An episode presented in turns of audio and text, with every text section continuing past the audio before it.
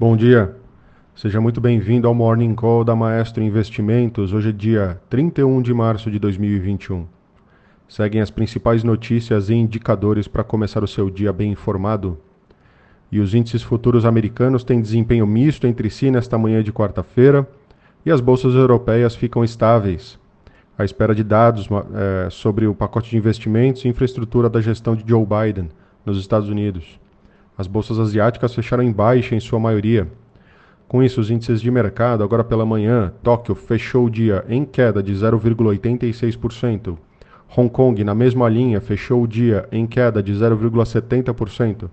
E Xangai não foi diferente, também fechou o dia em queda de 0,43%.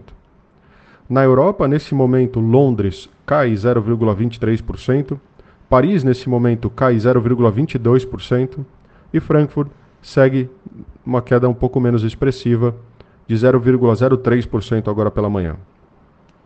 Nas Américas, os futuros estão mistos, com Dow Jones tendo o, é, apresentando uma ligeira queda de 0,09% agora pela manhã. Os futuros de S&P 500, nesse momento, têm uma ligeira alta de 0,10%. E os futuros de Nasdaq têm uma alta um pouco mais expressiva de 0,57% agora pela manhã. Na agenda hoje, nós temos a PNAD aqui no Brasil, referente a janeiro às 9 horas da manhã. É, e também temos o resultado primário do governo, é, referente a fevereiro, é, às 9 e meia da manhã, logo em seguida. entre os dois dados, lá nos Estados Unidos, nós temos os dados do ADP, referente a março, às 9h15 da manhã. No destaque internacional, começando pelos dados, na China, surpresa positiva nos PMIs de março. O PMI de serviços acelerou de 51,4 no mês passado para 56,3 agora. E isso é bem acima dos 52 pontos que era o esperado pelo consenso do mercado.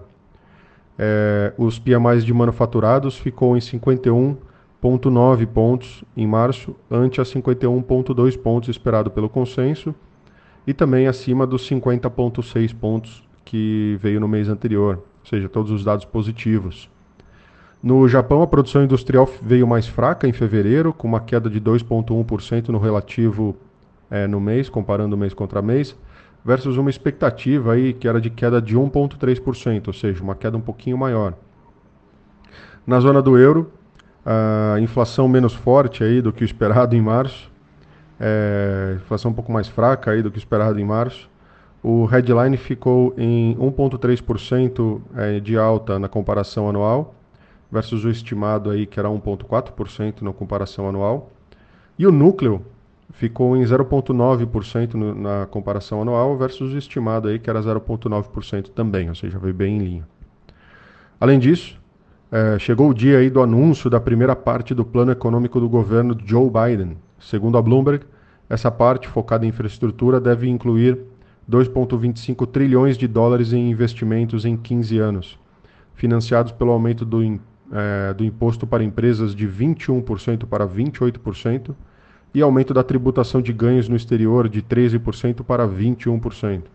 Ou seja, aumento de impostos lá financiando aí esse pacote de 2,25 trilhões de dólares.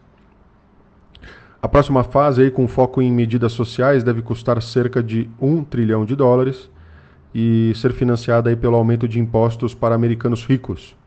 Segundo a agenda oficial, o discurso do presidente está marcado para começar às, às 5h20, é, horário de Brasília. É, na Europa, a presidente é, do Banco Central Europeu, a Christine Lagarde, disse em entrevista nessa manhã que o mercado pode nos testar o quanto ele quiser é, dando um recado muito direto aí de que não vai reagir à precificação de inflação mais alta, ou seja, os, os títulos europeus é, em alta, ela deve continuar é, flexível e continuar comprando os títulos mais longos para manter a curva um pouco mais achatada. Ainda na Europa, o presidente francês Emmanuel Macron pode anunciar mais restrições no país, já que a terceira maior economia da Europa está lidando com um aumento repentino de casos de coronavírus. A Alemanha voltou a restringir o uso da vacina da AstraZeneca após o surgimento aí de um punhado de novos casos de coágulos sanguíneos. Além disso, Huili, uma cidade no sudoeste da China, mudou-se para testar eh, todos os residentes depois, é, depois que seis casos foram confirmados naquela cidade. Tá certo? Então também a China aí apresentando um pouquinho de spike aí no, no, nos casos.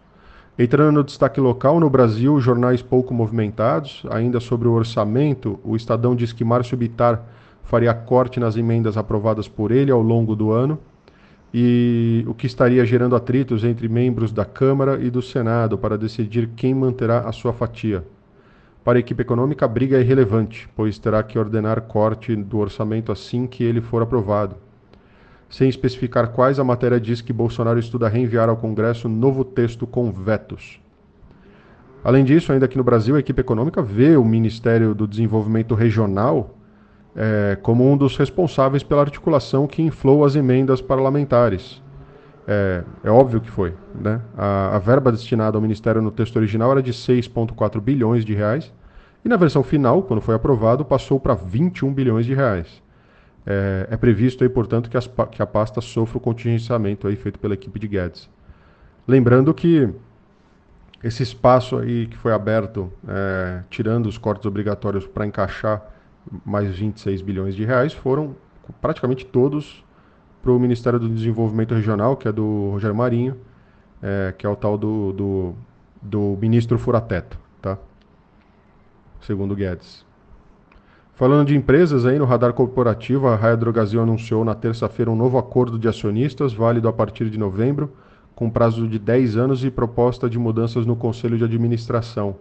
A maior rede de farmácias do país afirmou em comunicado que o novo acordo, que entra em vigor em 10 de novembro, reforça o compromisso de longo prazo das famílias Galvão, Pires Oliveira Dias e Piponzi, é, em que conjunto tem 28,3% da companhia no total. Tá?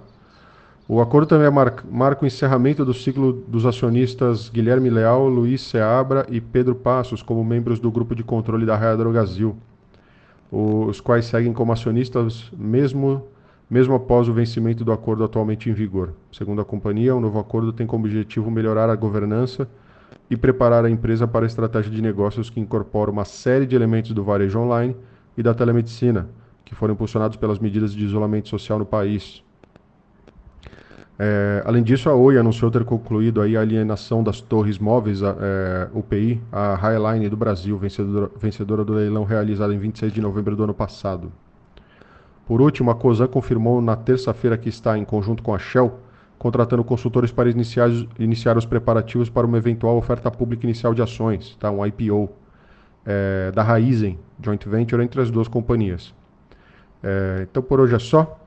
Bom dia, um abraço e bons negócios.